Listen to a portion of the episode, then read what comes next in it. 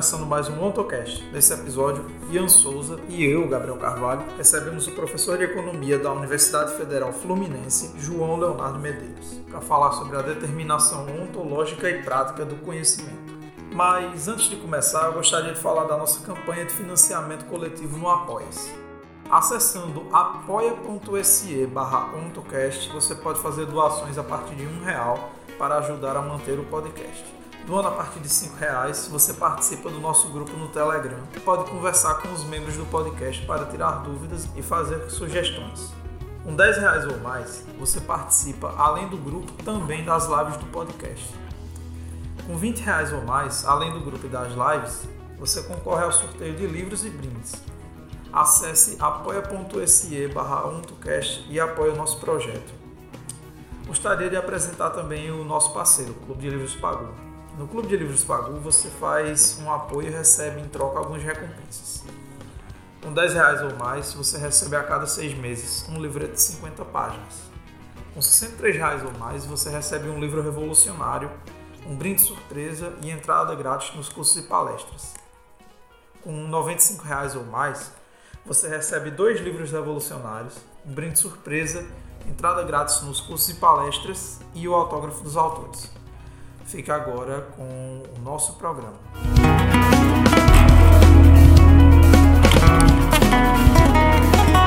Olá, estamos aqui de novo, eu, Gabriel Carvalho, para apresentar junto com o Ian Souza mais um episódio do OntoCast, hoje com um convidado muito especial. Se apresenta aí, Ian. Bom dia, boa tarde, boa noite a todos os ouvintes. Eu me chamo Ian Souza e sou estudante de filosofia pela Universidade Federal do Pará, a UFPA, para participar de mais um episódio do OntoCast.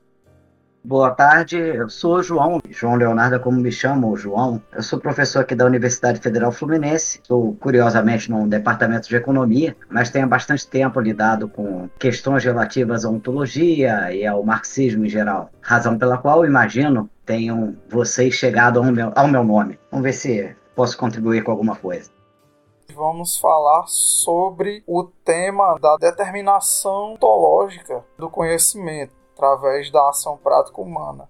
E já nessa toada a gente pode ir para a nossa primeira pergunta, né? Então, para começar o episódio, eu queria perguntar né, para o João Leonardo como é que se dá o processo de conhecimento pela ação prática humana. Eu acho que a gente respondendo essa primeira pergunta consegue delinear algumas coisas para as próximas questões que a gente preparou aqui. Então, o João pode ficar à vontade e pode começar a sua exposição.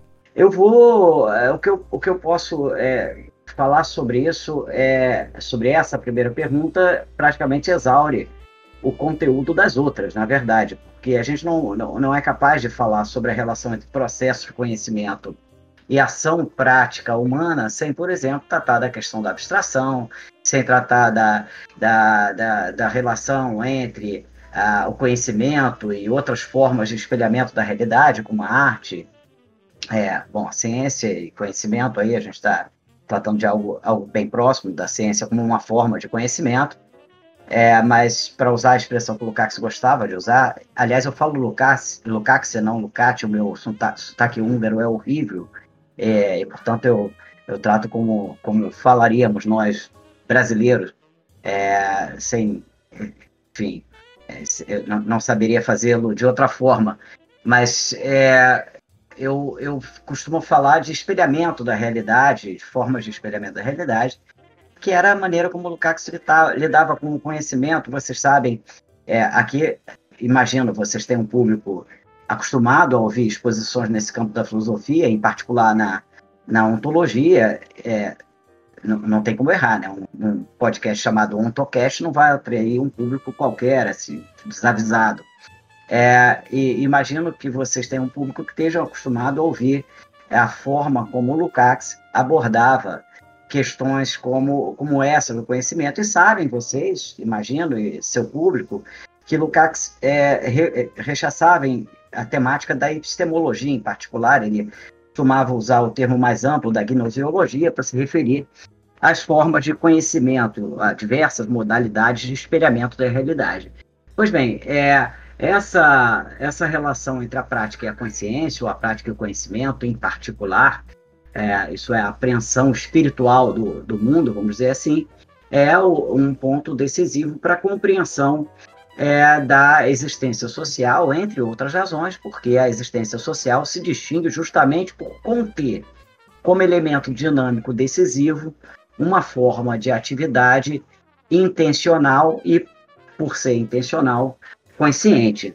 É, pois bem, estudar essa relação significa estudar essa modalidade específica de prática, a prática humana. E se eu fosse partir de algum lugar, partiria daí. Indo direto ao ponto, é, a, a questão que me parece é, necessária, em primeiro lugar, quando se trata desse, desse, desse tema, é entender por que autores, pensadores como Lukács, é, para não falar de marxistas como Engels, o primeiro marxista, vamos dizer assim, é, ou para não falar mesmo do próprio Marx, quando lidam num plano geral com a relação entre é, prática e consciência, ou prática e conhecimento, normalmente tomam o trabalho como uma forma de prática modelar, exemplar. E a primeira questão que a gente se, deve fazer é se, se não se trata de uma supervalorização do trabalho, de uma apologia, de um reducionismo. Marx era um crítico do trabalho, como, como é, todos sabem ou devem saber, e seria muito estranho que é, um autor como Marx tomasse o trabalho nessa forma supervalorizada ou um marxista minimamente qualificado. A resposta é um veemente não. E a justificativa para isso não se encontra é, exatamente é, na palavra exemplar ou modelar da minha sentença anterior, mas sim na, na expressão num plano geral. Plano geral aqui se refere ao, ao, nível de abstração adotado nessas análises que pretende estabelecer a relação entre prática social e consciência. É, esse é o nível que Lukács corretamente designou na sua obra Madura por, por ontológico. É, vocês imagino, é, saibam, sabem que Lukács usou a palavra ontologia de modo bastante livre na sua, na sua obra madura. É, a, a, a palavra não tem um único significado, em parte isso se deve ao própria, à própria palavra ontologia, que como história ou economia tem um duplo referente. É, a economia, por exemplo, se refere às relações econômicas ou à sua, à sua apreensão científica.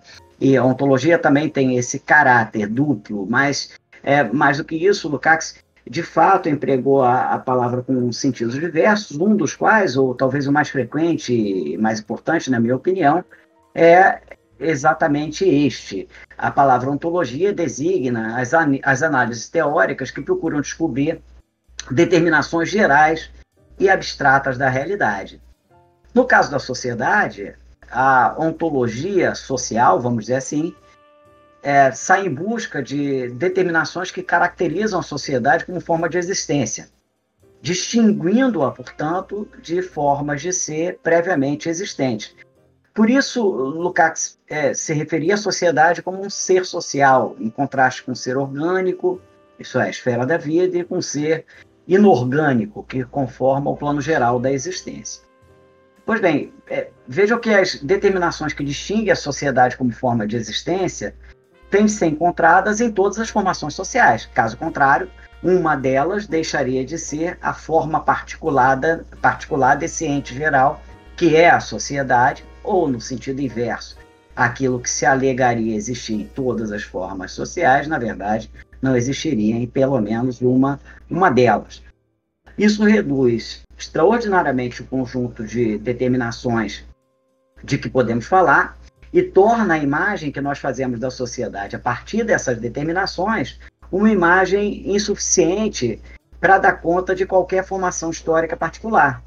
O que existe concretamente é a sociedade de uma forma determinada, na qual os atributos é, universais, esses que é, são examinados nesse campo ontológico, se articulam com objetos, leis, processos historicamente determinados para conformar os contornos de uma determinada época. De todo modo, para repetir, como determinações gerais que são, essas determinações têm de estar presentes em todas as formações sociais. Pois bem, assim nós devemos pensar a prática, a consciência social e a, e a relação entre a prática e a consciência social. Os dois polos são historicamente determinados, assim como a dialética que se constitui entre eles. É, Para encurtar e ir direto à pergunta, eu é, imagino que nós é, possamos partir é, da prática social. A prática não é monolítica mas contém uma diversidade formal. Numa sociedade como a que nós vivemos, por exemplo, há uma clara autonomia, ainda que relativa, entre, por exemplo, a prática artística, a política, a produção ideológica, a prática religiosa e o trabalho. Isso, no entanto, é, nem sempre foi assim. É difícil falar, por exemplo, de uma prática artística ou da arte enquanto tal, antes da prática artística ter se autonomizado da produção todas as formas de arte mais antigas, como a dança, a pintura, a música, surgiram como momentos da atividade produtiva. É, por exemplo, o adorno de objetos de trabalho, ou a dança é, e os festejos é, relacionados às, às épocas de colheita ou de, ou de plantio na agricultura. E durante muito tempo, essa relação entre a, a, o, o por artístico, como dizia o Lukács, e a produção, é, durante muito tempo isso permaneceu imbricado, de maneira indissociável. É, seria anacrônico, igualmente, falar de prática jurídica antes de existirem determinadas relações de propriedade, assim como a gente não pode falar de política enquanto tal antes de existir o Estado. É, mesmo a prática religiosa tem um visível caráter histórico, entre outras razões, porque as religiões são muito diferentes das seitas das quais se originaram. Pois bem, não é preciso ser marxista para admitir que uma espécie viva só pode existir se as condições materiais de existência dessa espécie é, tiverem, estiverem presentes. Em se tratando de animais superiores, a produção da vida já pressupõe uma forma de atividade, e em alguns casos, de uma atividade na qual a consciência desempenha um papel importante. É, pois bem, também não é preciso é, ser marxista para admitir que a atividade de reprodução material da espécie é aquilo que modernamente nós chamamos de trabalho, e que essa atividade se distingue justamente pela intencionalidade. Pois bem, a gente chega, chega então ao, ao, começo da história. É, a gente pode imaginar uma sociedade sem uma arte autônoma, sem a política, sem o direito, mas não sem a atividade da qual depende a reprodução da espécie humana em seus graus diversos de desenvolvimento. É, essa atividade, evidentemente, é aquilo que, como eu disse, modernamente nós chamamos de trabalho.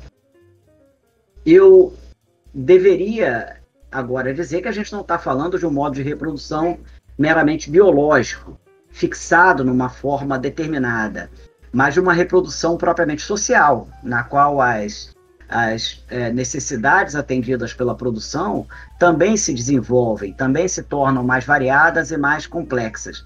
Mas isso aí encaminharia o, o, a minha fala aqui para um, um, plano que eu não, não poderia é, explorar, de maneira que eu vou é, me limitar a dizer que é, nós encontramos no trabalho um potencial ausente em outras formas de prática, é, que nós no presente reconhecemos é, na sua forma autônoma, é, a arte, a religião, a política e por aí vai.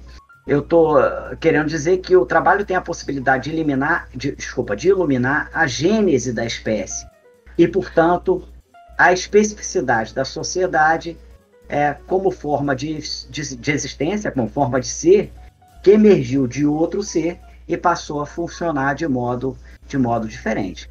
Quando Lukács fala do trabalho como modelo da prática social, é precisamente isso que ele quer dizer.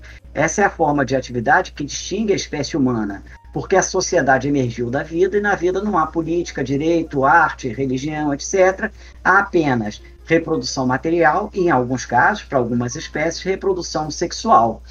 Esse bicho diferente, o, o ser humano, se tornou diferente, radicalmente diferente, porque em seu metabolismo com a natureza, fez as coisas de que necessitava de modo consciente e intencional, não como exceção, mas como regra de uma nova forma de reprodução. a conclusão aqui é a seguinte: se a gente quer de fato entender a relação entre a prática social e a consciência, nesse plano geral, então tomar o trabalho como forma de prática ser examinada não é algo conveniente, não é questão de predileção. Na verdade, é a única forma correta de abordar o problema. Dito isso, eu posso é, é, responder à questão que me foi colocada. A única maneira correta de compreender a relação entre a ação prática e o conhecimento é examinando o trabalho. E se tem alguém que examinou o trabalho e o fez de maneira é, pródiga, esse alguém foi Marx. Ah, eu imagino que vocês saibam que nesse plano ontológico, é, isso é, examinando o trabalho enquanto tal e não o trabalho é, numa forma, a produção enquanto tal e não a produção numa forma historicamente determinada, o que significa dizer, estudando os atributos universais da produção, da mesma maneira como eu é, tratei há pouco dos atributos universais da sociedade, é, há poucos, é, mas muito é, ricos é, escritos de Marx. Marx examinou é, em boa parte da sua obra, é, quando, mesmo quando se tratava de uma crítica a um objeto qualquer, lá, o idealismo alemão ou a economia política, Marx lidou, em geral, com a sociedade da sua época, mas, como a gente sabe, Lukács foi muito foi brilhante ao demonstrá-lo, a análise de, de Marx pressupunha e continha uma, uma ontologia, isso é, uma teoria geral sobre a sociedade.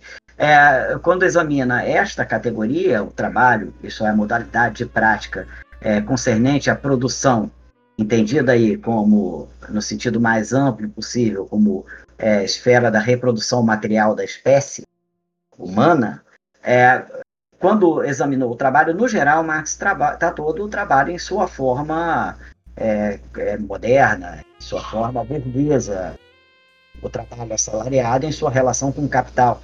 Mas essa análise foi calcada no, numa, é, num, numa é, sólida teoria sobre a atividade produtiva humana que por vezes Marx fez explícita. É, os dois momentos em que isso passa para o primeiro plano e que são muito conhecidos, há outros, mas os dois principais são, sem dúvida nenhuma, aquela, é, é aquela exposição da introdução de 57 e a minha preferencial, o capítulo 5 do, do livro 1 do Capital. É, eu não, não vou recapitular aqui o, o capítulo, os termos do, do, de nenhuma dessas duas exposições em minúcia, mas me concentrando é, mais proximamente no capítulo 5 do Capital, eu quero lembrar que Marx faz ali uma análise é, que a gente pode é, é, chamar de análise de pressupostos. É, enfim, ele é parte da, de um contraste entre a atividade produtiva humana e as formas de reprodução de espécies vivas diversas, é, ou como ele diz ali naquele texto, do metabolismo entre a sociedade e a natureza, e é, partindo dessa, de, desse, desse contraste, o que, é, o que Marx põe no, no, primeiro plano já nesse contraste é justamente o caráter intencional da prática, naquela famosa comparação entre o arquiteto e a abelha, aquela coisa, enfim. É, a partir daí, bom, é, uma vez estabelecido este caráter intencional ou teleológico da prática humana como o aspecto distintivo da atividade produtiva da nossa espécie, Marx faz uma análise, como eu disse, de pressupostos. Né? Enfim, quais são as condições para que os seres humanos é, transformem ideias em realidade, transformem projetos, ambições é, postos de início na imaginação em coisas, é, em efetividades, em coisas que são, são objetivadas. É, há, é, é, há finalidades e há meios. É, os meios têm de ser adequados à realização das finalidades, caso contrário, elas não, não poderiam se objetivar. Pois bem, no capítulo 5, Marx, por uma razão é, por diversas razões, mas uma bem, bem é, bem clara, enfim, é associada à própria estrutura da obra na qual esse texto está contido, o Capital, mas enfatiza o caráter objetivo, o, o, aspecto objetivo do problema e relaciona como é, pressupostos da atividade intencional. É, ele fala de três pressupostos: a atividade orientada a um fim, os meios e objetos de trabalho, e em seguida vai examinar essa, essa, essa, esse, esse conjunto de pressupostos no detalhe. Isso compõe mais ou menos o, o, a estrutura do, do capítulo é, pelo menos dessa sessão, dessa primeira sessão. É, esse é o ponto de partida da análise do trabalho de Lukács, aquela que ocupa um capítulo inteiro da ontologia e outras partes tantas, lá no, no por exemplo, no, no, capítulo 4 do livro 1, ou no capítulo é, da reprodução, enfim, o ponto é, central da ontologia, como vocês sabem, o ponto de partida é a análise do trabalho, razões que já são mais ou menos discerníveis pelo que expus anteriormente. O trabalho é, de fato, o elemento que distingue a reprodução é, dessa espécie, a espécie humana, é, e, e por isso ela é a pedra angular da ontologia da sociedade, como Lukács costumava dizer. Pois bem, é, quando Lukács é, é, examina essa categoria, o ponto de partida é essa, essa análise de Marx. É, Lukács recupera seus antecedentes, em particular é, Aristóteles, em particular Hegel, diria eu até neste particular mais Aristóteles do que, do que Hegel, e aproveita a análise de um pensador, um filósofo, que nem marxista era, o, o Nikolai Hartmann, é, Nikolai Hartmann, que é, é, oferece uma análise muito, muito gigante da atividade produtiva baseada exatamente na análise do trabalho de Aristóteles. Primeiro, o que o, que, o que Lukács vai fazer, se a gente quiser resumir a, o argumento numa mega síntese, é algo como o seguinte: ele estende a análise do capítulo 5 para os pressupostos subjetivos do trabalho, é, ou da atividade teleológica. E são basicamente dois esses pressupostos. E isso mais ou menos delimita o, o, o escopo da, do argumento da própria ontologia. De um lado, ele demonstra que a apreensão espiritual do mundo, isto é, o conhecimento, é um pressuposto da transformação das finalidades idealmente postas em finalidades é, efetivadas, objetivadas. E, por outro lado, é, o comportamento moral é um pressuposto, o comportamento autoavaliado, auto-julgado, examinado conforme valores, é outro pressuposto do, da, da realização dessa atividade. Eu não, não pretendo tratar do, do comportamento moral, poderia fazê-lo, mas é, posso falar grosseiramente aqui do, da relação entre é, conhecimento e ação prática. E o que a gente pode falar é basicamente da gênese, é, porque essa atividade se desenvolve com o desenvolvimento da prática humana, não só do trabalho, mas a partir do trabalho, da formação do complexo da prática humana, com essa diversidade que eu vinha falando, é, mas do, desde o ponto de vista da gênese do, do, da, da, desta relação, o que importa perceber é que a atividade produtiva é, não é só uma atividade de é, objetivação de, de uma ideia posta na imaginação, mas é também um, como disse o Marx, um metabolismo com a, aquilo que é externo ao ente que trabalha, ao ser que trabalha. Isto que é externo, o sujeito que trabalha. Isto que é externo é o mundo, enfim, natural e o mundo natural já socialmente transformado.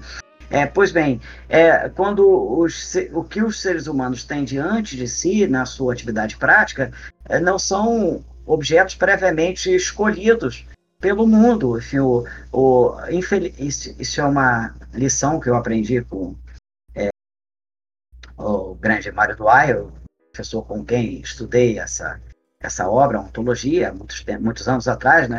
Mário costumava dizer o seguinte: o, o mundo não conspira em nosso favor. É, enfim, é, é, é, uma tragédia isso. A gente, infelizmente, por é, pensar ou por querer alguma coisa, o mundo não, não se movimenta na, no sentido da satisfação dos nossos projetos, das nossas ambições. O mundo não dispõe a nossa, diante da gente o conjunto de objetos ou de condições materiais necessárias para que nós transformemos as nossas ambições, as nossas ideias, os nossos projetos em, em realidade. É preciso que nós é, é, é, intervenhamos sobre o mundo, não só para produzir aquilo que nós queremos, mas também para tomar, retirar do mundo os objetos com os quais podemos realizar essa produção. Considerando que os objetos são diversos, variados, virtualmente infinitos, que os processos, é, tendências, é, é, é determinações causais da realidade são múltiplas, aquelas nas quais nós podemos interferir,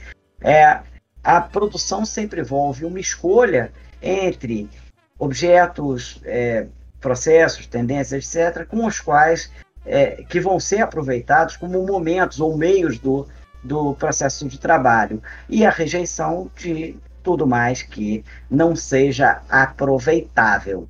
Essa escolha não poderia ser feita sem o juízo do mundo, sem é, a apreensão da, da, das propriedades do mundo de alguma maneira, nem que intuitiva ou, ou, ou, ou meramente prática, enfim, pragmática, isso é a, a, própria tentativa e erro, indicando quais são as condições mais favoráveis à realização de, de, determinado, de determinados atos. Primeiro, como eu disse, é, o, a prática se desenvolve e, e se diversifica e, obviamente, a essa diversificação corresponde uma diversificação da apreensão espiritual do mundo, ainda que não mecanicamente. Mas o que importa, ou o que nós podemos fazer aqui, aqui e agora, é apontar para esse momento de Gênese.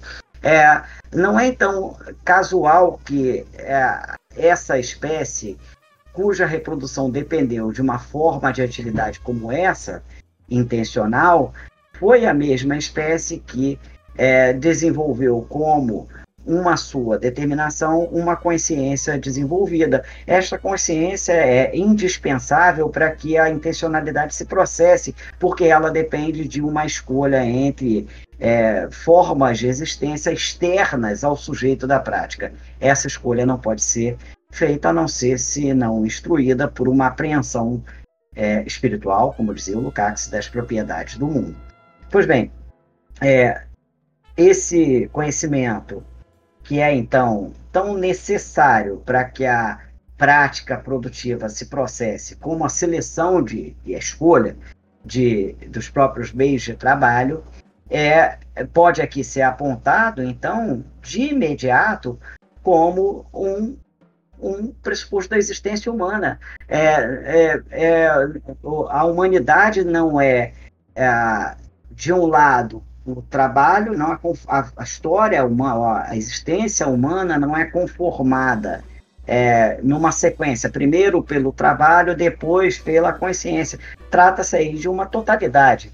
É, a, o trabalho tem por pressuposto a consciência desenvolvida. Não importa quantos milênios ou quantos milhares de anos, sei lá, milhões de anos tenham se passado para que é, a, é, infinitesimais transformações em é, espécies intermediárias entre os primatas superiores e o ser humano tenham é, cobrado para que uma atividade cada vez mais é, propriamente parecida com aquilo que veio ser o trabalho tenha alcançado a sua forma definitiva. Mas isto que é a atividade produtiva humana não poderia ter alcançado a sua forma definitiva se ele não tivesse conformado nesse longo processo de gênese essa sua relação com o conhecimento. Uma vez posto, a, a sociedade só está posta quando essa é, conexão entre a atividade produtiva,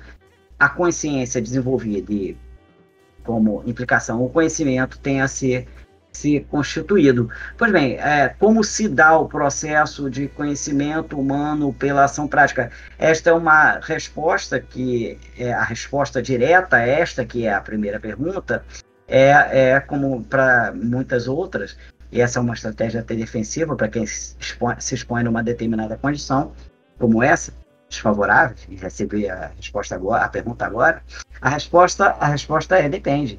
É, se a gente fala de um, desde uma perspectiva propriamente ontológica, talvez eu deva ser muito comedido e, e me limite a falar da gênese e do potencial é, desenvolvimento desta, desta forma ou, ou desta é, consciência propriamente humana do conhecimento que a ela é correspondente.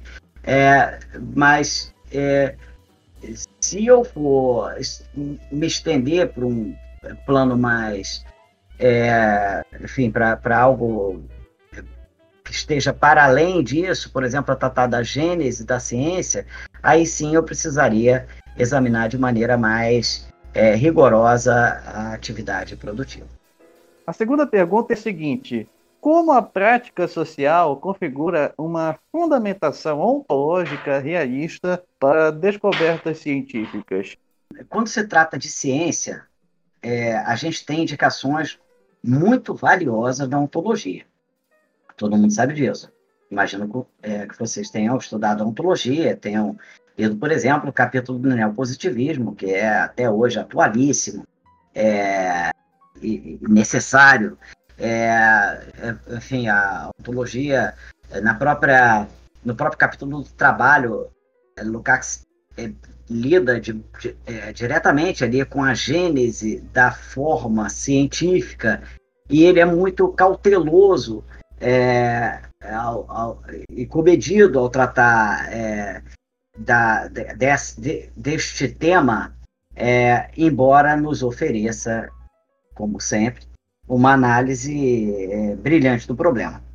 Mas eu quero deixar uma indicação adicional para essa, para essa questão, que é a seguinte: é, tem um filósofo é, marxista muito controverso. Ele não é um, ele não é um, marxista, vamos dizer assim. É, vocês usaram, usam na abertura do, na, na, apresentação do podcast vocês marxista ortodoxo, que é uma designação polêmica, mas se vocês quiserem pensar dessa dessa forma, ele não é um marxista ortodoxo, como, como se pensa o Lukács, etc., é, mas é um marxista de pedigree, chamado Roy Bhaskara, é um filósofo inglês, que tem uma trajetória curiosa de vida, ele não... A gente usa esse termo muito no sentido que... É, inclusive, a gente tem até que pensar uma, uma outra nomenclatura, né? Porque hoje é muito relacionado o, o termo ortodoxo é, num sentido quase como conservador, assim, né? E na verdade, cada vez mais eu, eu tomo assim uma, uma posição dentro. É, quer dizer, cada vez mais não, já é uma coisa que quando eu fiz o. Quando eu fiz junto com os meninos o, o podcast, né, já no sentido da defesa do retorno a Marx, né? Então, assim, a, no caso o termo ortodoxo seria mais nesse sentido.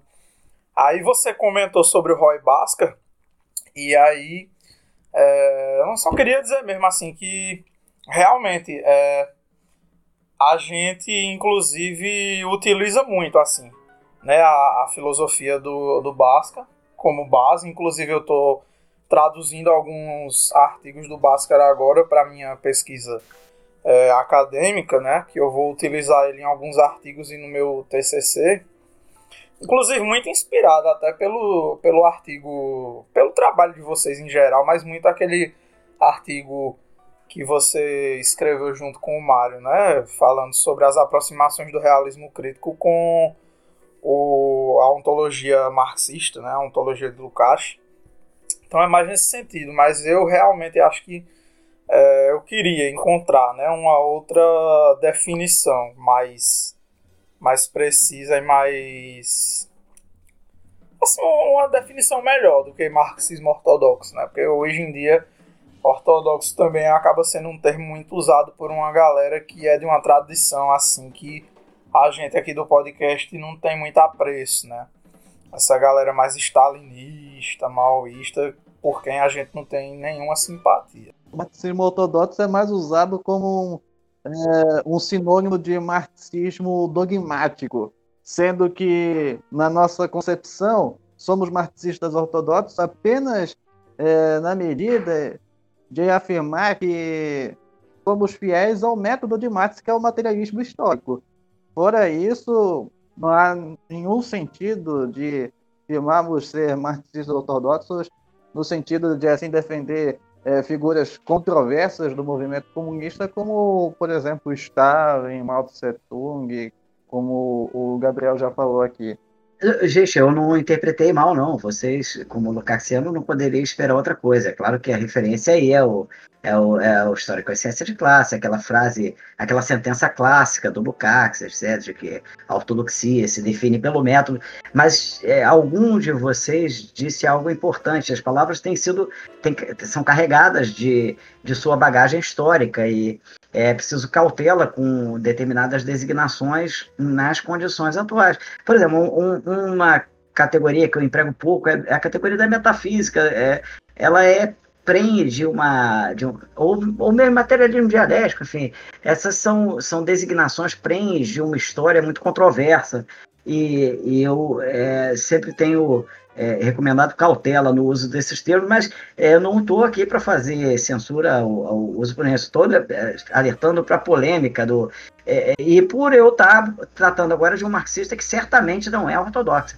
É, o Basca não é, não é ortodoxo em sentido nenhum, embora ele tenha uma origem, essa sim, ortodoxa. O Basca, se vocês lerem os trabalhos dele, a influência autosseriana é, é visível, ele não é um autosseriano, mas certamente é, é, se inspirou em, em Althusser, ainda que tenha rechaçado é, é, o, vamos dizer assim, o pano de fundo positivista da obra de Althusser.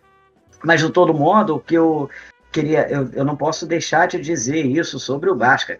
Bhaskara é um, é um pensador muito controverso, não só como marxista, mas também porque é, no final da, da sua, enfim, na sua última década de vida, é, Bhaskara abdicou, abdicou do, do marxismo, enfim, ele teve um, é, um problema de ordem, inclusive médica, e é, é, é, é passou a defender ideias que dificilmente seriam palatáveis para qualquer marxista, enfim, é, que, ao contrário, foram é, corretamente compreendidas como uma guinada mística. Mas é, se a gente toma as primeiras obras de Basca, os primeiros trabalhos, trabalhos entre a década de 70 e a década é, de 80, essas são, esses são trabalhos nos quais as questões relativas à ontologia são diretamente é, é, direcionadas para o tratamento da ciência. Isso não é o que faz Lukács. E, e, o fato de que Lukács não tenha feito é, dota a, a, análise de Lukács, ou a ontologia de Lukács, de uma riqueza que está ausente na, na obra de, de, de e de uma correção é, da análise do problema, porque a ciência não existe é, autonomizada das outras formas de consciência. Na verdade, a gente fala, ou a gente deve reconhecer que há um complexo, é, uma totalidade de. É, este é a apreensão espiritual do mundo, conforma em si um complexo. E a ciência é um momento desse complexo. Lukács sempre examinou, por exemplo, a ciência em sua relação com a vida cotidiana e a, e a ontologia da vida cotidiana. Há aquela belíssima metáfora do rio, não sei se vocês leram isso numa entrevista que ele concede, se não me engano, ao Leandro, é, posso estar enganado, é ao Leandro Conde, mas posso estar enganado, no qual ele, ele, faz, ele faz uso dessa metáfora do rio, é, para tratar da relação entre é, a, a, a, compreensão cotidiana do mundo e as suas formas é, mais sofisticadas ou superiores, como ele dizia. Dizer assim, a, a ciência, a filosofia, a arte se desprendem do rio da compreensão cotidiana do mundo, se desenvolvem como esferas autônomas, mas numa vicinal, ou seja, no, numa no, no, numa, numa, num curso é, é, é, em paralelo ao, curso central do Rio, mas acabam por retornar, desaguando no Rio Central da, da vida cotidiana, porque a ciência é justamente isso, uma é, é crítica das compreensões cotidianas ou imediatas é, do mundo. E é, quando Lukács lidou com o problema da, da ciência, isso sempre foi feito é, neste, desde esta perspectiva. É, o que, como eu disse, imprime à análise uma correção ausente em outra que absolutiza a ciência, mas que impede, por outro lado, a análise de é, ganhar uma certa sistematicidade. Então, fica aqui a indicação para aqueles que querem ter uma, é uma é, estender ou variar as referências e estender a compreensão sobre a própria obra do Lukács, eu recomendo, de fato, as, sobretudo os dois primeiros livros é, do, do Roy Basca. É, enfim, é, mas o que eu queria dizer é, é o seguinte: em ambos, mais uma vez, a análise da, é, do, do conhecimento e da prática é, e de sua relação com a prática, agora do conhecimento científico e de sua relação com a prática, é, aponta é, para esta forma de prática específica, que é o trabalho. Eu já não preciso justificar o ponto de partida do trabalho, porque já o fiz. Mas o que é, ambos os autores vão salientar é, em primeiro lugar, o fato de que o desenvolvimento do trabalho, da atividade produtiva, etc., e, portanto, a generalização é, de determinadas é, formas de atividade bem-sucedidas pressupõe a fixação das formas de conhecimento é, que assistiram à generalização das formas de conhecimento que assistiram, que prestaram assistência à realização bem-sucedida dessas atividades e, igualmente, a sua fixação para que ela possa, em linguagem, em textos, etc., para que possa possa ser transmitido às futuras gerações de produtores, vamos dizer assim.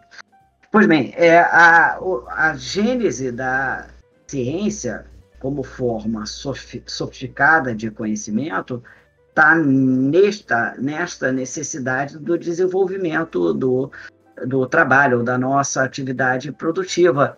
A, a ciência, se a gente for é, pensar é, de uma forma bem geral, nada mais é do que o conhecimento abstrato, se é o conhecimento é, capaz de ser capaz de ser aplicável em, a formas diversas de atividade em contextos diversos. Tão mais é, é científico o conhecimento, quão, quão, quão mais ele consegue, quão mais geral ele consegue ser, quão mais universal ele consegue ser. Pois bem, é, à medida em que a atividade produtiva se, sofistica, se sofistica, se generaliza, se diversifica e carece de formas de conhecimento mais gerais, universais, sofisticadas e fixadas em, em é, formas de expressão transmissíveis às gerações diversas, é, maior o impulso para o desenvolvimento de uma atividade cognitiva autônoma. A ciência, como eu disse, tem sua gênese associada a esse processo. Mas ambos os autores é, que eu mencionei, sobretudo Lukács, também apontam que essa tendência de desenvolvimento da produção não é a única tendência contida neste desenvolvimento. É, há pelo menos uma outra é, que atua no sentido oposto. O conhecimento que faculta é, o, a realização de uma determinada finalidade, uma finalidade específica, não precisa ser é, generalizado de forma verdadeira. Basta que ele capture do mundo as propriedades diretamente relacionadas àquele fazer específico, para que essa forma de consciência sirva à assistência daquela, daquele, daquele fazer. É, eu, eu costumo trabalhar com um exemplo em muitos textos e tal, eu não sou muito criativo em exemplo, então trabalho sempre com o mesmo. É, a gente pode pensar no controle do fogo. É, o, os seres humanos controlaram o fogo, sei lá, talvez na. É, an, talvez não, certamente antes de que o Homo sapiens moderno tivesse vindo ao mundo, os nossos antecedentes, os outros os outros Homo já haviam controlado a, o, o, fogo, já haviam é, é, adquirido essa capacidade. Pois bem, não importa como foi compreendido o processo de combustão. Certamente não como na física moderna, ou como na química, quer que seja, não como na ciência moderna. É, não havia algo como uma, uma, uma teoria é, é, a respeito é, do processo de combustão.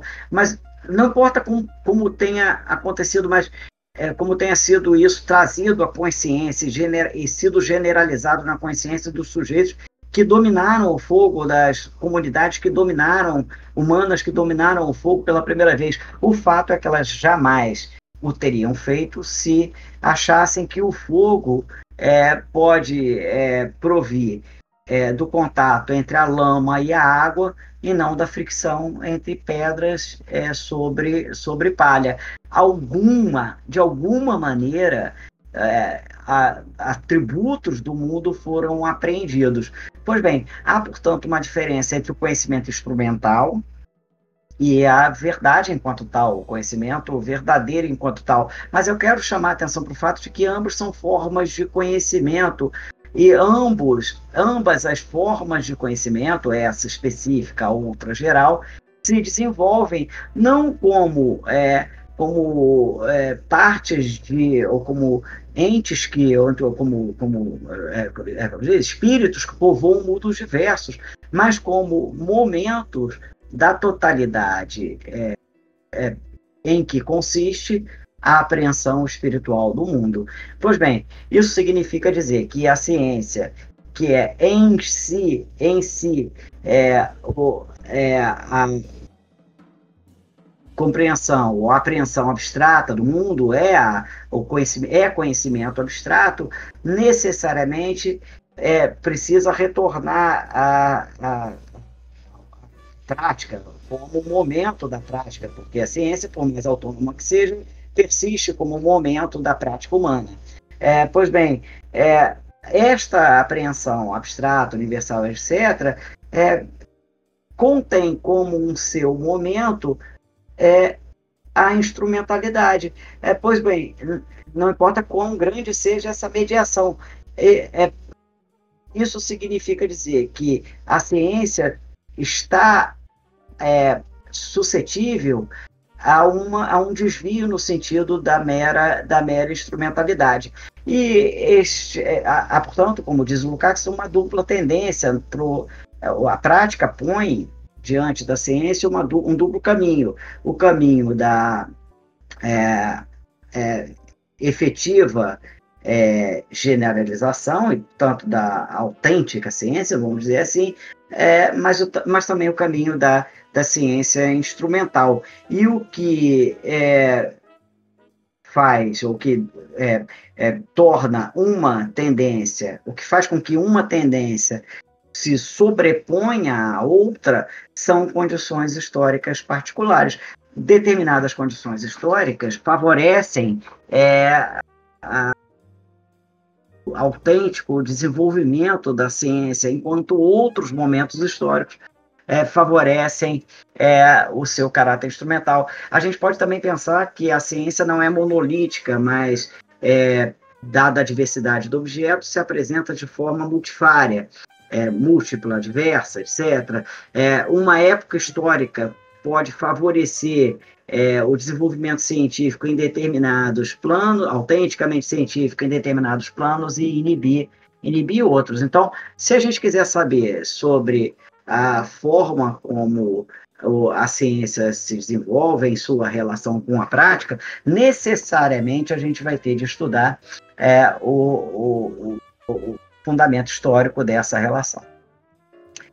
Eu, eu diria que é, se a gente quiser, portanto, uma fundamentação, buscar uma fundamentação ontológica realista para as descobertas científicas, é, é o tema da pergunta, o que a gente deve fazer, na verdade, é, é retornar à história. Enfim, a, a, a, é, eu, eu acho muito curioso isso. A gente tem. É, vou mencionar um, um, um, exemplo. Thomas Kuhn é um tremendo filósofo da ciência, não sei quantos de vocês já o estudaram. É um, um, físico e filósofo da ciência, um sujeito muito interessante, cuja obra deveria ser lida por todos aqueles que estudam essa temática. Kuhn é um dos filósofos da ciência mais influentes do, do, da, das últimas décadas. É com razão, porque a, a, sua, a sua crítica ao positivismo já aponta para um é, direcionamento para além daquele daquele é, debate entre positivistas que tinham, é, no limite, uma posição é, popperiana. Pois bem, é, é, não é um cachorro morto, é um filósofo interessante, etc. É, mas se a gente pega o, o livro clássico de, de, de Kuhn, primeiro, a estrutura das revoluções científicas, é, Kuhn vai, entre outras coisas, enfatizar a necessidade de é, compreender os contextos para que a gente entenda aquilo que ele chamava de revoluções científicas, isso é a, a sucessão de paradigmas, enfim.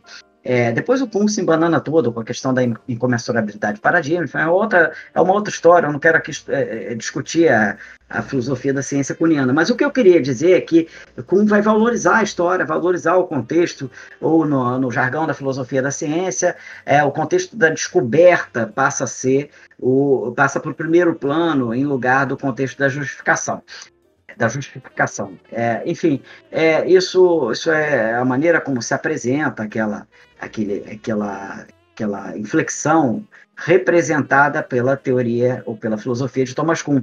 E, e aí é, Kuhn vai narrar a história. É, mas acontece que a história que, de que está falando Thomas Kuhn é uma história com um H minúsculo. Ele está falando da história da ciência. É, na verdade, da história de uma ciência. Quando ele traz é, a ilustração da obra é a física e a, e a história de que ele fala é a história desta ciência, a física. Sequer a gente tem uma história das ciências enquanto tal, enquanto tais, da ciência enquanto tal, ou das ciências em sua diversidade.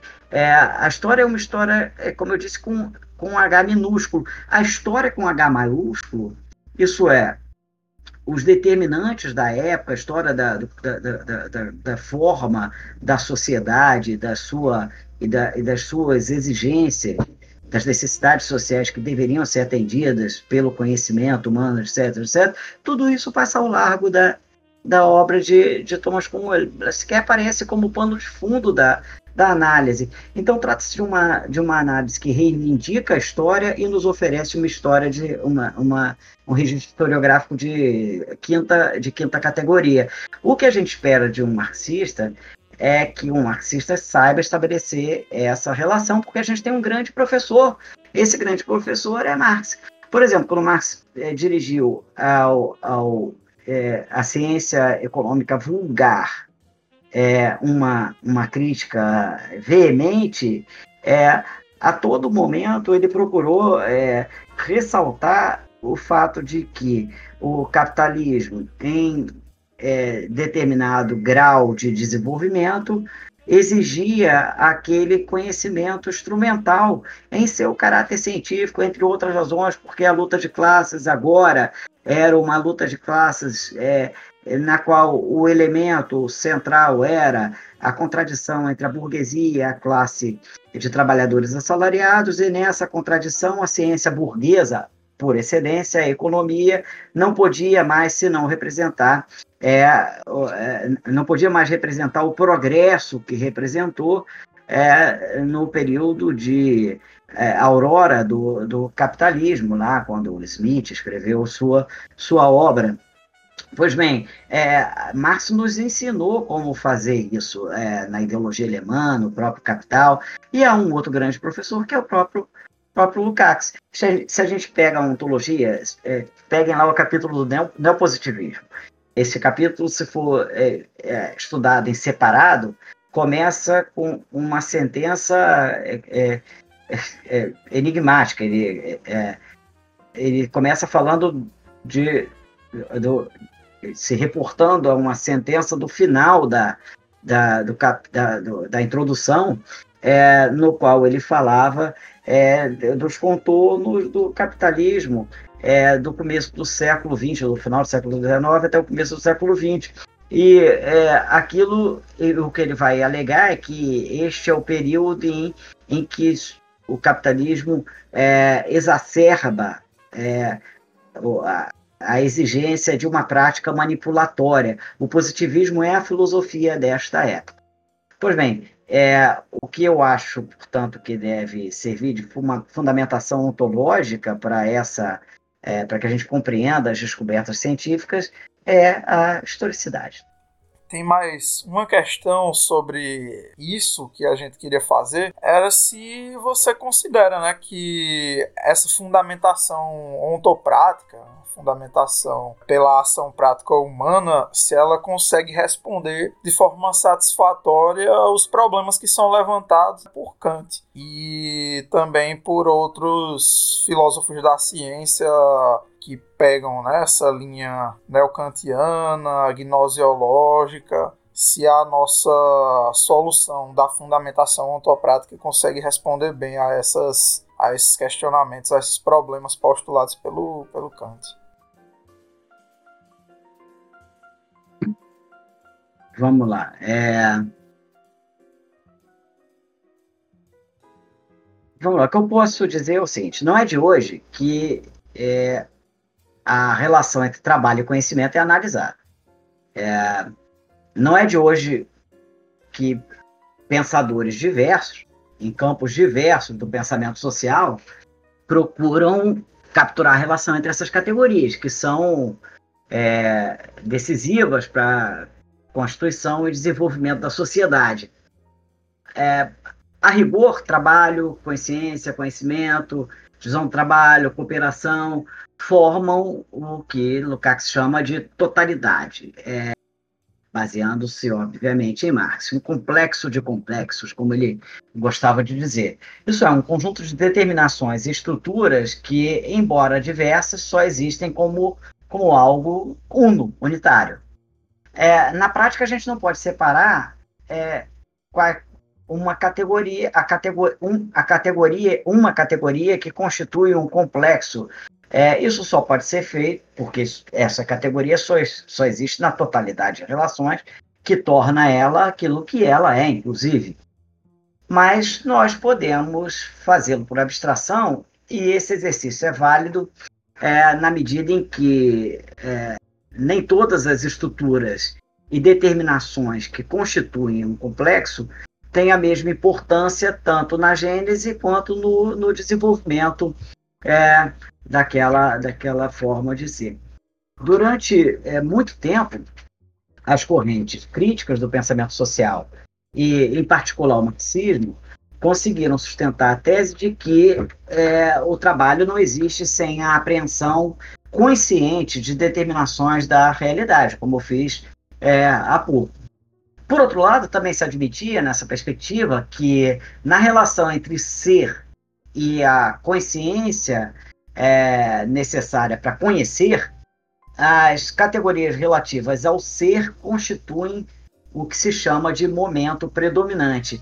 É, para evitar uma longa exposição, isso significa, no caso que eu venho examinando aqui, é, a relação entre o trabalho e a consciência, que o trabalho aponta para a longa transição entre duas formas de ser, a sociedade e a esfera da vida, tornando compreensível, inclusive, o caráter necessário do desenvolvimento da consciência até sua forma propriamente humana.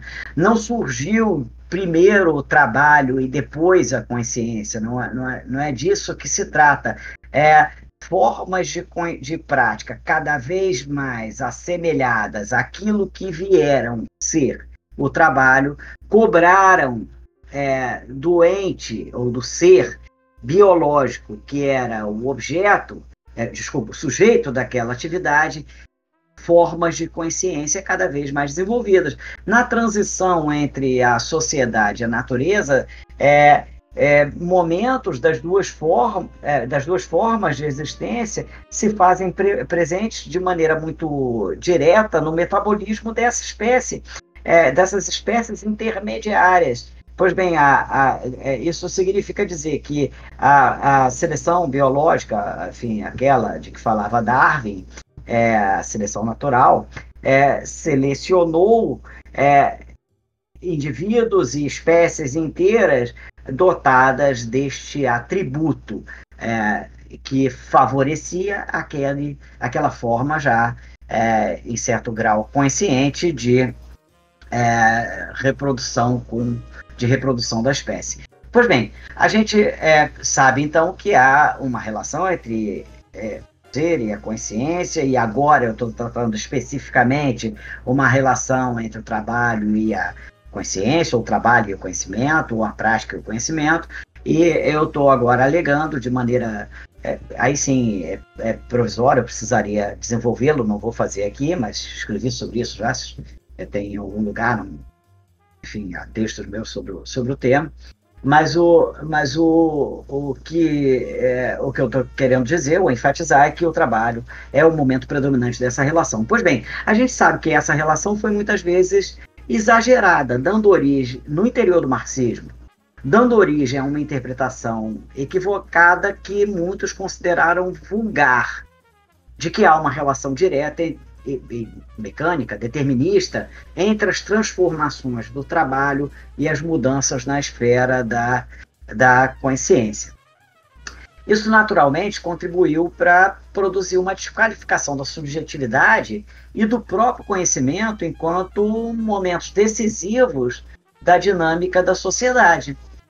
Afinal de contas, se os movimentos do trabalho, desenvolvimento, a processualidade é, é, a dinâmica própria do, do trabalho, é, da esfera, ou, desculpa, da praxis objetiva, da prática objetiva, se esses movimentos, se o seu processo, a sua dinâmica determina diretamente os movimentos e a dinâmica e o desenvolvimento da consciência, da apreensão subjetiva do mundo, então não haveria é, qualquer razão para conferir um papel relevante ao último domínio. A gente teria aqui reeditado o marxismo é, do imático, esse de que vocês vinham falando mal e tentando se, se descolar, aquele que é, confere, enfim, que é, é tudo bem, fala é, consciência e a é, prática, a prática é uma prática consciência, etc., mas no limite é, a, a, análise da consciência empurrada para escanteio. Pois bem, eu acredito que essa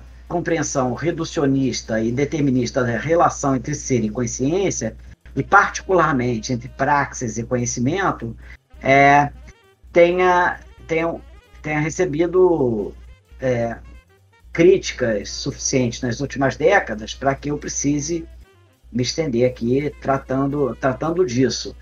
É, agora, a rigor, se há ainda hoje uma questão a respeito dessa versão vulgarizada do marxismo, influenciada diretamente pela tradição positivista, a questão é a seguinte: quais foram as condições sociais que facultaram o desenvolvimento de uma concepção da natureza, dessa natureza, desculpa, no interior de uma tradição teórica que originalmente teve na devida conta a relação entre ser e consciência. Quais são os contornos da realidade que é, favoreceram o surgimento, a proliferação e a predominância desse marxismo vulgar no interior da tradição marxista.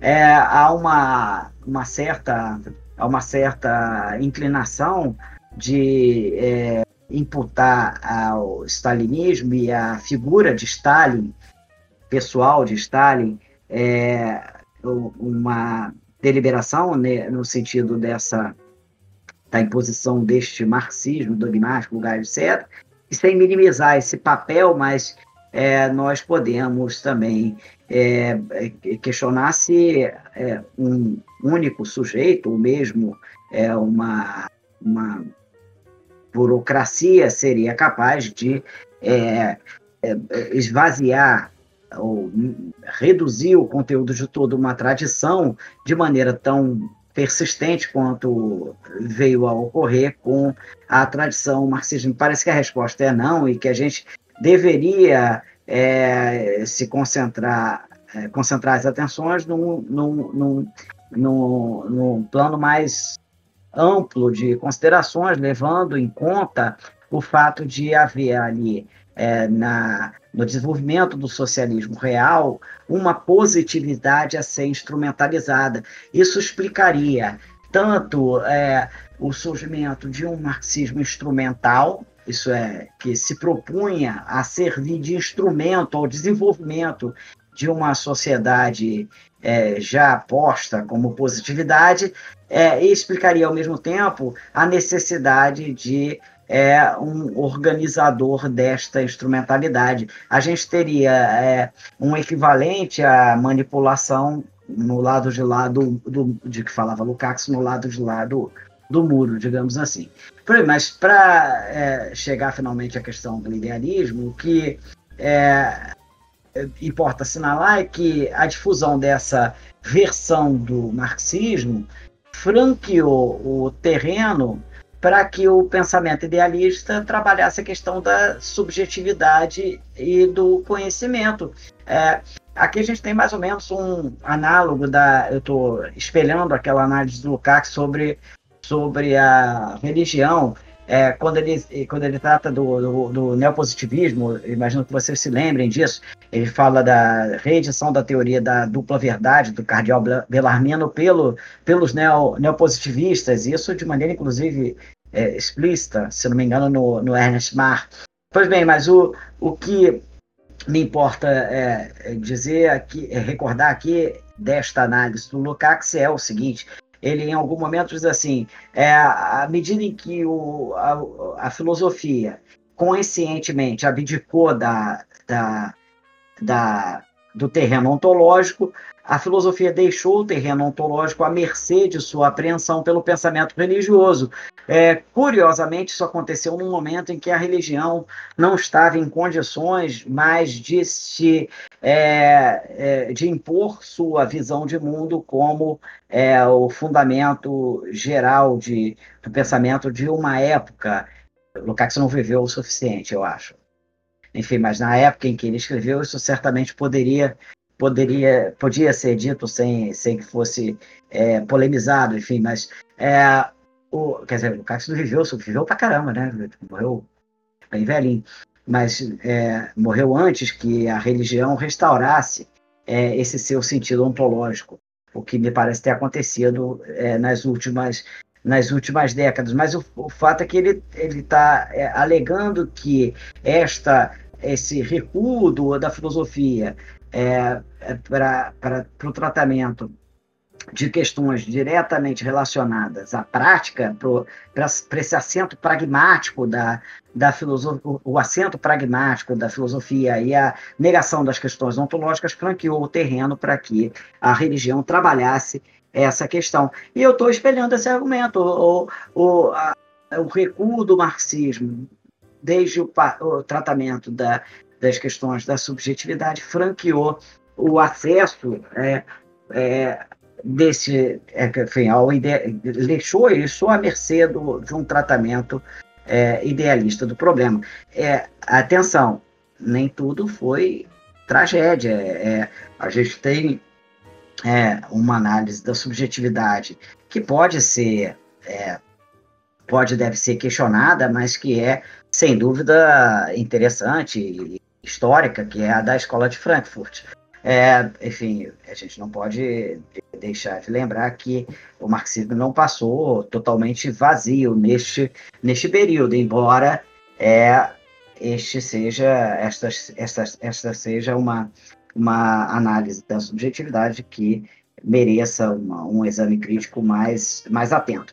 Mas, é, retomando aqui, o, o fato é que, é, pelo menos desde a década de 70, nós temos uma reedição do idealismo que se desdobra num, e se articula com um ceticismo é, muito arraigado e acaba por desaguar numa completa desqualificação da ciência. Todos os negacionismos de que nós falamos hoje em dia é, são é, netos dessa, dessa é, reedição do, do idealismo e é, que se ergue basicamente sobre o neocantismo. É, pois bem, essa é, essa compreensão, essa, essas novas são, eu estou sendo cauteloso porque essas, essa reedição do idealismo traz muito pouco, muito pouco, é, muita pouca, muito pouca novidade ao que, ao que já havia sido oferecido nas, é, nos clássicos, por exemplo, vocês mencionaram o Kant, mas ela lida com problemas da época. Por exemplo, é, o, de, de, no início, quanto mais próximos nós tivermos da, da década de 70, mais o, o idealismo, quando é, entrando em disputa com o marxismo, vai defender a existência de uma transformação no mundo que não havia sido percebido pelo marxismo. O marxismo havia caducado porque falava de uma época em que havia a centralidade do trabalho, essa centralidade do trabalho foi substituída pela centralidade da linguagem.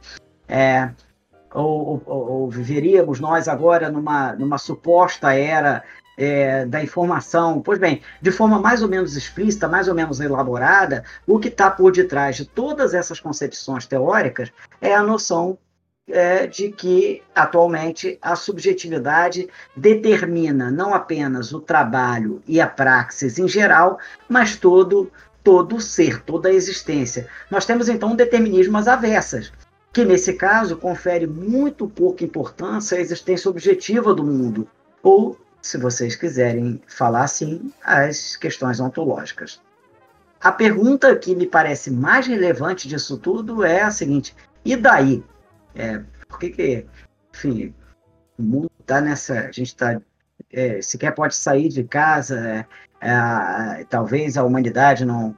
Não sei se vocês sabem disso, mas a gente tem a perspectiva de uma tragédia climática em, em enfim, poucas décadas, enfim, é, é, é a, a, questão é por que a gente deveria se preocupar com algo como isso nessas condições, o mundo acabando e a gente falando de ontologia. Bom, é, que importância tem toda essa discussão e por que é, seria fundamental estabelecer corretamente a relação entre ser e consciência, entre objetividade e subjetividade. Por bem, é, eu posso, bom, eu não, não, não quero me estender, mas é, a gente pode pensar nesse problema ou numa resposta a essa indagação pertinente de maneira da seguinte maneira: se de fato o ser é determinado pela consciência, então a possibilidade de transformação do ser passa por uma alteração, ela inicia, ela tem como é, ponto de partida uma alteração das formas de consciência, o que por si só já seria suficiente para impor um novo curso à realidade. Desde essa perspectiva, então, a revolução, vamos dizer assim, a transformação histórica da sociedade seria um processo marcado por duas fases. Uma redescrição pragmática da sociedade, o que nada tem a ver com conhecer melhor, já que o acesso cognitivo às características da realidade em si mesmo é vedado a priori, em segundo lugar, a difusão dessa descrição mediante o convencimento, isso é a retórica. É, tão logo é, todos estivessem convencidos de que nós deveríamos pensar o mundo de outra maneira, a ação, é, uma vez é, assim informada, seria capaz de transformar o mundo. Como se no mundo não houvesse nenhum constrangimento externo. Pois bem, vocês talvez é, possam tomar como exemplo o entendimento da emancipação humana que é subjacente às, às concepções ditas pós-colonialistas, de inspiração pós-moderna. Nesse caso, a libertação dos povos oprimidos é retratado como um processo de recusa da ciência produzida nos países ditos opressores, as ex-metrópoles. Se nós recusássemos esse ponto de vista que nos foi, nos foi imposto é, no período colonial, nós conseguiríamos alcançar é, a nossa liberdade, a nossa emancipação. Há formas é, diversas de perceber é, essa, essa é, como, como que, é, há formas diversas de expressão dessa é, desse entendimento idealista da transformação social. Uma é bastante dramática é aquela que lida com as questões ecológicas, das quais mencionei há pouco. É muito difundido o entendimento de que a humanidade está destruindo a natureza e e talvez esteja destruindo, talvez não, está destruindo a sua, uh, não é mais um talvez, é, não tem a menor dúvida sobre isso, está destruindo a, a, o ambiente do qual depende a sua própria reprodução, é porque a vontade humana se encontra pervertida ou porque nós compreendemos de maneira é, cientificamente desinformada e moralmente inadequada o metabolismo entre a sociedade e a natureza. Caso nós exortássemos a ação é, socialmente ou ecologicamente é, é, correta, as práticas ecologicamente corretas e informássemos é, no processo de educação ambiental corretamente as comunidades, sobretudo aquelas mais distanciadas do processo de educação formal, é, das consequências dramáticas de uma ação irresponsável, nós alcançaríamos é, finalmente um, um, uma articulação harmônica com o mundo. E é, é a gente poderia, como marxistas, ou deveria, como marxistas, e isso é importante, observar que, é, na verdade, é, a nossa atividade prática tem constrangimentos externos.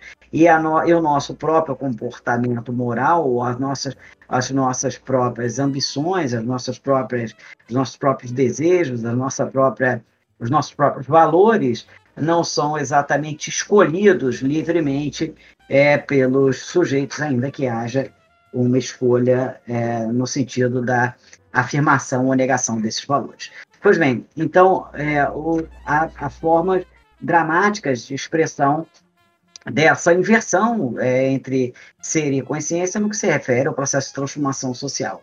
Colocado dessa forma, é, eu acredito que a questão mais importante se torna evidente se tiverem razão as correntes realistas do pensamento social, isso é, aquelas que reafirmam a precedência do ser sobre a consciência, da ontologia sobre a gnoseologia ou epistemologia, a inversão dessa relação sugerida pelas correntes idealistas expressa na prática uma desistência da tentativa de transformar efetivamente o mundo. Afinal de contas, a existência social possui um nível de ser relativamente independente da consciência. E se isso acontece, então a mudança efetiva não pode dispensar uma intervenção prática que pode deve ser iluminada pelo pensamento, como a gente viu há pouco. É, apesar, portanto, de seu caráter libertário, o idealismo nada mais seria do que um instrumento a serviço da reprodução social e da proliferação de formas de consciência conservadoras, não é, é não é portanto, é uma coincidência que a reedição do idealismo neste, nessas, nesses últimos 50 anos tenha coincidido com um avanço do capital sobre é, é, quaisquer, qualquer forma de é, sociabilidade que escape à lógica capitalista. O, o, capital avançou contra o socialismo real, avançou contra as instâncias de organização da classe trabalhadora, avançou contra as formas de socialização pela via do Estado, do, do, do mais valor extraído da classe trabalhadora, e a, isso tudo se expressou na consciência de forma muito conservadora. A expressão filosófica mais é, sofisticada, na minha opinião, dessa, desse influxo ou desse espírito de época é, conservador, pró-capital, é o novo idealista. É, eu queria fazer essa fala genérica, não sei se é, responde ao, aos problemas levantados por Kant. Certamente não por Kant, mas talvez pelo idealismo. É, acho que dá uma base boa. E eu tava conversando aqui já com os meninos no privado. A gente disse, pô, a gente já podia gravar outro episódio, né, com, com o João, já pra matar essa questão aí do, do Kant de forma mais específica, né? Então a gente já vai adiantando o convite para uma próxima oportunidade fazer esse mais específico, né? Mas eu acho que para esse episódio a gente conseguiu dar uma, uma base legal. É, João, referente às suas expressões dentro do cotidiano social, na arte, na ciência, na política, na economia, etc., há algum tipo de diferença no processo de determinações objetivas que a abstração intelectiva infere? Ou seja, a abstração, como forma de experimento da realidade, tem um trabalho diferente a depender da forma de dada prática social cotidiana ou é, ao contrário, homogênea nesse processo? Pergunta, você é muito amigo, né? Essa é a pergunta cabeluda, enfim, eu não sei se me sinto capaz de respondê-la, mas é, é, é de maneira é, minimamente rigorosa, mas eu podia podia também só dizer que sim. É, é, Para a primeira pergunta, ou seja, essas são formas de abstração é, diversas, que respondem, que atendem carecimentos diversos. Mas eu vou tentar, eu não vou ser mesquinho, não vou é, fingir que não, que não entendi a pergunta, vou, vou tentar falar alguma coisa que faça sentido aqui. E eu acho que a maneira mais, é, mais é, simples de fazê-lo, é, considerando as condições em que eu estou respondendo a questão, é assim, de bate-pronto, é traçando um paralelo com a arte, porque aí eu posso me calçar é, rapidamente, não vou me estender muito, naquilo que falou diretamente Lukács. Lukács, como vocês sabem, estudou, era, era an, antes de ser marxista, era crítico de arte. É, e isso a gente está falando de, da década de 10. O, o, sujeito foi morrer na década, na década de 70, enfim, já na década de 10 era um intelectual conhecido, é, no final da década de 10. É, e é, é, se a gente, bom, entre a década de 10 e a década é, de 60, ele morre em 71, é, Lukács é, escreveu talvez o tema mais frequente da, da obra, da, da produção desse período, desse longo período, tenha sido justamente é, a estética. É, eu, o que eu posso recordar desta, das inúmeras análises da estética, é, não só na obra, na estética, mas também na ontologia, é uma afirmação recorrente de Lukács. Lukács é, repetiu isso por diversas vezes, ele traçou um paralelo entre o pôr é, entre, o, entre a, o, o, espelhamento da realidade próprio da ciência e o espelhamento da realidade próprio da arte. E ele é, distinguiu entre eles, entre esse, essas duas formas de espelhamento, é, algo que é, parecia mais importante do que tudo mais.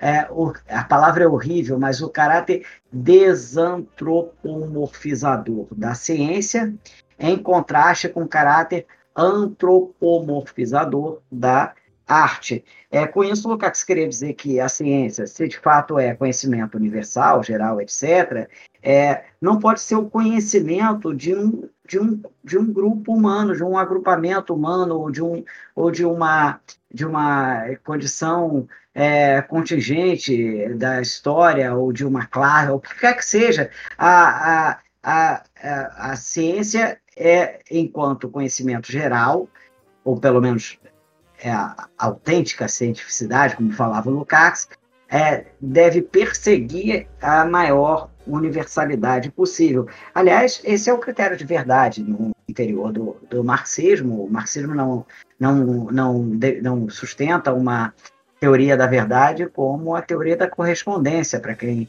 estuda a teoria da verdade, sabe do que eu estou falando. É, embora isso seja é, recorrentemente repetido pelos marxistas, por alguns marxistas, até eminentes, é, como se Marx alguma vez tivesse defendido que a ciência é, tem, é, é a é correspondente ao mundo, os, os, termos da ciência correspondem ao mundo. Na verdade, Marx falou é, é, da, da prática como critério de verdade.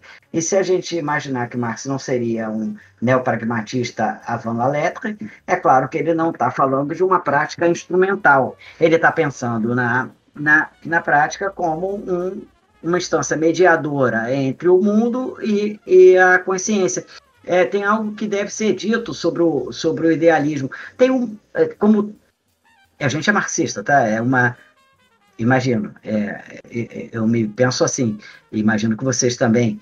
É, pois bem, a gente não, não, não, não poderia imaginar que algo tão poderoso, influente como o idealismo se reproduziria por quatro, cinco décadas sem apreender algo de efetivo do mundo, sem preencher alguma necessidade social, sem ter um quê de verdade. Esse é para dizê-lo, para dizê-lo dessa forma é, muito, muito singela. É, se há algo de importante no idealismo, de correto no idealismo, nestas novas teorias idealistas, foi ter ressaltado é, o caráter é, é rigidamente é, é, distinto entre o, o, mundo e a consciência. Tudo que é expresso em texto já não é mais o mundo, tudo que já, já é trazido à consciência já não é mais o mundo, é a consciência. Há de fato um, uma. O, o Basca fala assim, um hiato ontológico, uma lacuna ontológica entre o ser e a consciência. Pois bem, é, por outro lado, o ser, a consciência jamais poderia a, aprender é, o ser se não preenchesse essa lacuna com alguma coisa. E aquilo que estabelece a mediação entre os dois extremos é justamente a prática humana. Pois bem, quanto mais é, gen, é, universal, generalizada, isso é, quanto mais capaz de assistir à prática humana em contextos, momentos e é, situações diversas, a forma de consciência é, mais verdadeira ela é. O que significa dizer que a verdade é sempre uma questão de grau. Ela é a, a, a verdade, é, enquanto tal, é a, a, a, é a, a ideia capaz de assistir à, à prática é, no sentido universal. É, considerando que a, a existência histórica e que, e que as condições históricas alteram a nossa relação é, com o mundo, é, é, é difícil imaginar que existam, é, para além das ciências da natureza, ideias que possam, às quais possam ser atribuídos um caráter é, permanente, mesmo nas ideias com é, que nós nutrimos e desenvolvemos e construímos a respeito da natureza, é, é, é, à medida em que a nossa prática se diversifique, cobra uma relação mais extensa e intensa com a natureza, nós é, precisamos reprisar, revisar essas ideias que se julgavam é, dotadas desse caráter universal. Pois bem, mas como eu estava dizendo, prática para um marxi, é, verdade para um marxista é, é não é aquilo que corresponde ao mundo, mas aquilo que faculta uma prática mais ampla. Pois bem, por que, que a ciência econômica era, era, mesmo a economia política, tinha um, um, caráter de verdade inferior com relação àquela ciência proposta pelo, pelo, pelo Mar, por Marx? É porque a ciência econômica era uma ciência que tomava como limite último da nossa prática a forma histórica presente, o capitalismo, etc. Considerando que, como forma histórica, essa forma histórica, essa formação social é dotada de uma potencial é, historicidade no sentido do futuro, isso ela pode transitar para algo diferente no, no futuro, qualquer é, forma de consciência que congela a história nesta forma determinada é, por definição, parcial e não pode ser dito universal.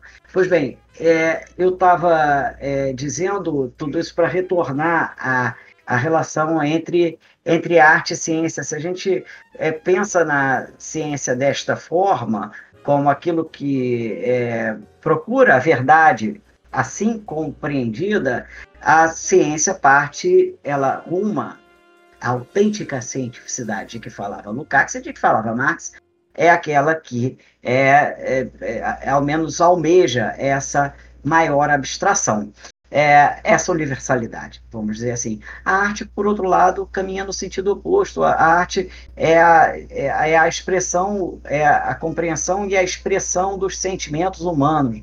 O que uma obra de arte pretende despertar no espectador é, é um determinado sentimento, num momento determinado, numa conjuntura determinada.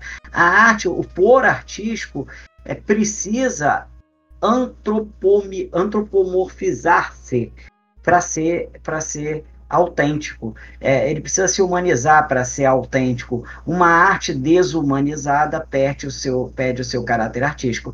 Então, sim, é, as, as formas de, é, de consciência são diversas, porque atendem carecimentos sociais é, é, distintos. Eu acho que eu já matei a quinta, né? Eu tentei é, me antecipar. Sim, sim. Eu acho que já contemplou né, a quinta questão. Então a gente pode fazer aquela pergunta bem. aquela pergunta bem difícil assim, a depender de quem a gente pergunta. Mas eu acho que para nós que também abraçamos né, o, o realismo crítico, que como você já comentou, não é exatamente é, uma, uma vertente marxista, mas que tem uma convergência, um ponto de vista de, de filosofia da ciência, tem uma convergência né, com o marxismo na sua, nas suas bases ontológicas, né? então a gente fica com essa última pergunta. Né? Para fechar o, o, nosso episódio, é, queria perguntar né, para o João quem, assim, fora do marxismo seria recomendável, né, para conversar sobre esse assunto que a gente tratou hoje? Quais autores de fora da tradição marxista é, você acha que seria interessante recomendar para que o pessoal conhecesse, lesse, né, para enriquecer até né, intelectualmente o, o nosso debate? Porque, claro, a gente não vive, a gente não vive só de Marx, a gente só, não vive só de autores marxistas, né?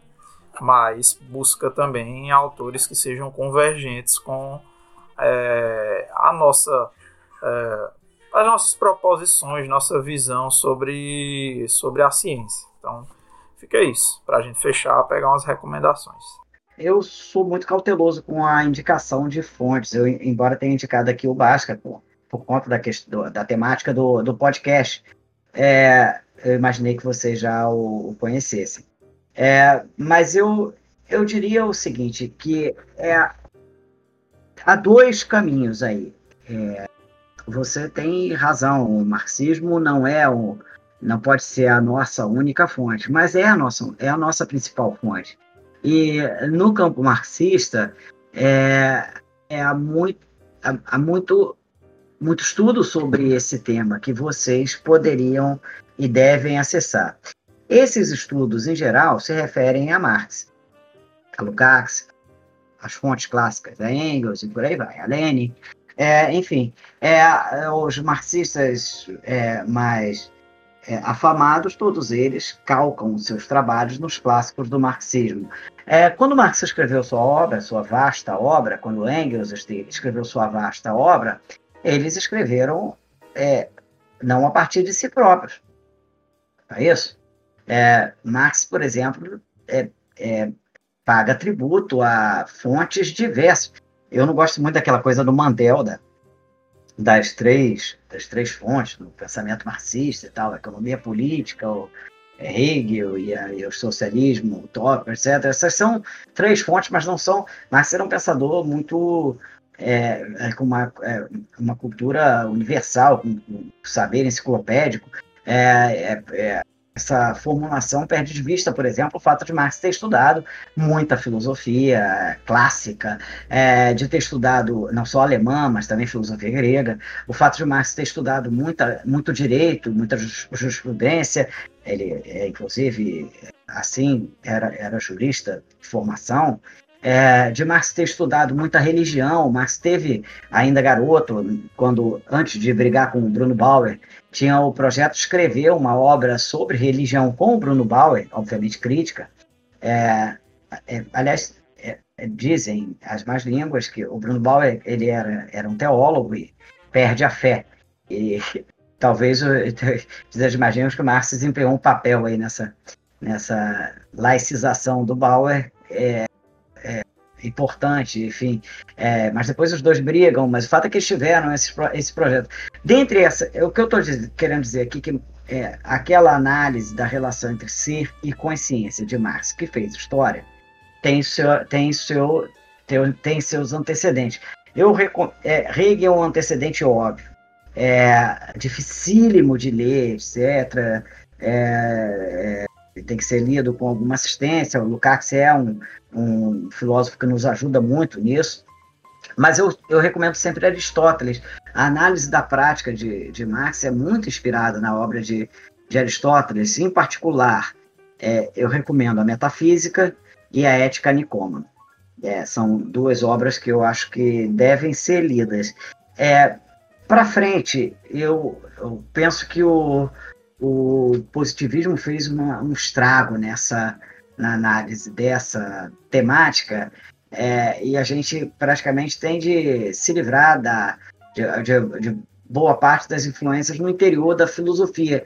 Mas eu acho que tem fontes, a não ser que a gente pense numa especialização positivista da filosofia ou do conhecimento, etc., coisa que é impensável para o marxista, nós devemos também reconhecer que é, a, a análise deste, destas questões se expressa em maneira diversa.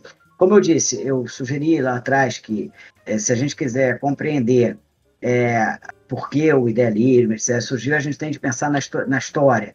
É, e, e, eu acho que isso de, de forma mais ampla, nós devemos compreender esta questão é, no, seu, no seu momento histórico. A relação entre ser, entre prática, desculpa, e conhecimento é, é uma relação histórica. E a gente só aprende história com os grandes historiadores, com aqueles que têm costume de estudar, estudar história. Felizmente, para a gente, é, boa parte deles é, é marxista. Enfim, os historiadores é, brasileiros são muito competentes. Aqui na, onde eu trabalho, na UF, há muitos os historiadores ingleses são muito afamados, norte-americanos, etc., indianos. É, há um conjunto de historiadores importantes, não vou mencionar nomes. É, mas essa, eu acho uma fonte importante. E, e numa, numa linhagem diversa, cada vez mais próxima do marxismo, é, eu indicaria, a, veja o que eu vou falar, aqueles que têm é, tratado das chamadas pautas identitárias. Olha que curioso. É o vilão do marxismo, etc. Foi durante muita época, etc. E hoje, se há, é, se há temáticas que vêm sendo tratadas com muita competência pelos marxistas, são essas temáticas da identidade. É, eu penso eu penso naquelas é, que, naque, naquelas e naqueles que é, vem tratado vem tratando da questão é, é, da opressão das mulheres, penso naqueles que vêm tratando da questão racial, penso naqueles que vêm tratando das migrações. É, parece que isso nada tem a ver com, com a nossa com a nossa com essa temática, mas é justo é justo o oposto.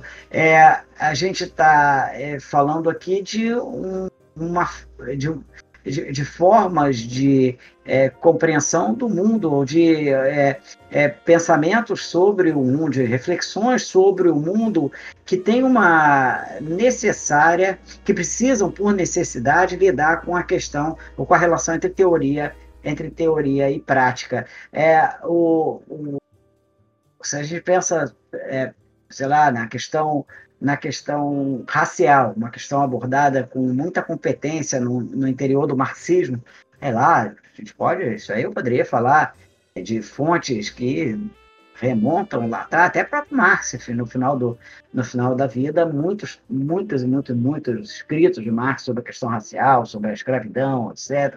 É, e, e, a tradição marxista elaborou sobre essa temática de maneira é, muito rica é, ao longo do século XX. Isso, nos últimos anos, nós temos uma discussão muito quente sobre a questão, a questão é, racial. O que, o que os marxistas que militam nessa, nesse campo estão lidando é justamente com a relação entre teoria e entre teoria e prática. Isso é, é de que forma a prática é, revolucionária para contemplar os diversos planos nos quais a opressão concretamente se efetua, é, é de que maneira nós devemos é, é, expressar essa diversidade no nossa, na nossa reflexão. Essas são questões que atravessam, numa dimensão mais concreta da história propriamente dita, a nossa temática. Caso contrário, nós nos transformamos em naquilo que Marx é, rechaçava, os, o, aqueles filósofos que contemplam contemplam a realidade. É, é, mais uma vez, gosto de é, oferecer como exemplos Marx e Lukács. A gente, claro, é, é, é, de lascar, né? Porque esses dois viveram pra caramba, viveram um longo período e, e escreveram obras muito extensas. Marx talvez tenha escrito mais do que qualquer outro ser humano que jamais viveu é, escrito coisas com qualidades gigantes, etc. É, Lukács não, não fica muito atrás, escreveu muita coisa, muita coisa de qualidade, gigante, etc.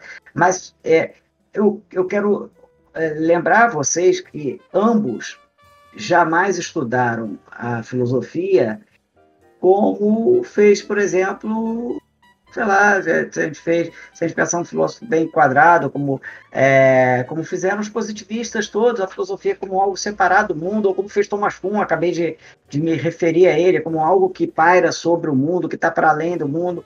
É, a filosofia foi sempre é, pensada em sua relação com o mundo, e o objeto da filosofia, mesmo nas temáticas mais abstratas, foi sempre referida ao mundo. Lukács, por exemplo, na ontologia, quando vai explicar o positivismo, trata da manipulação, quando vai tratar do existencialismo, lida com os contornos daquela época, enfim, a existência capital. Marx, quando trata da, daquela loucura que era a, o, o, idealismo, o que ele chama de idealismo alemão, é, é, explica a possibilidade daquele pensamento absurdo, ridículo, etc., a partir do atraso do capitalismo do capitalismo da Alemanha. Então a gente não está estudando, quando a gente desce, desce nesse plano de consideração, a gente não está é, descendo o nível da nossa análise. Nós estamos, é, ao contrário, é, é, alargando o nosso, o nosso, a nossa capacidade de lidar com aquele problema de maneira, de,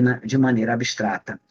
Então, se eu quiser é, sugerir alguma coisa, talvez seja, seja essa. Não exatamente um autor ou, um, uma corrente, mas um alargamento do tratamento do, do problema. Quanto mais história a gente conhecer, quanto mais é, e quanto mais é, a, a, discussão pertinente à nossa época a gente conhecer, melhor a gente é capaz de tratar das coisas filosoficamente.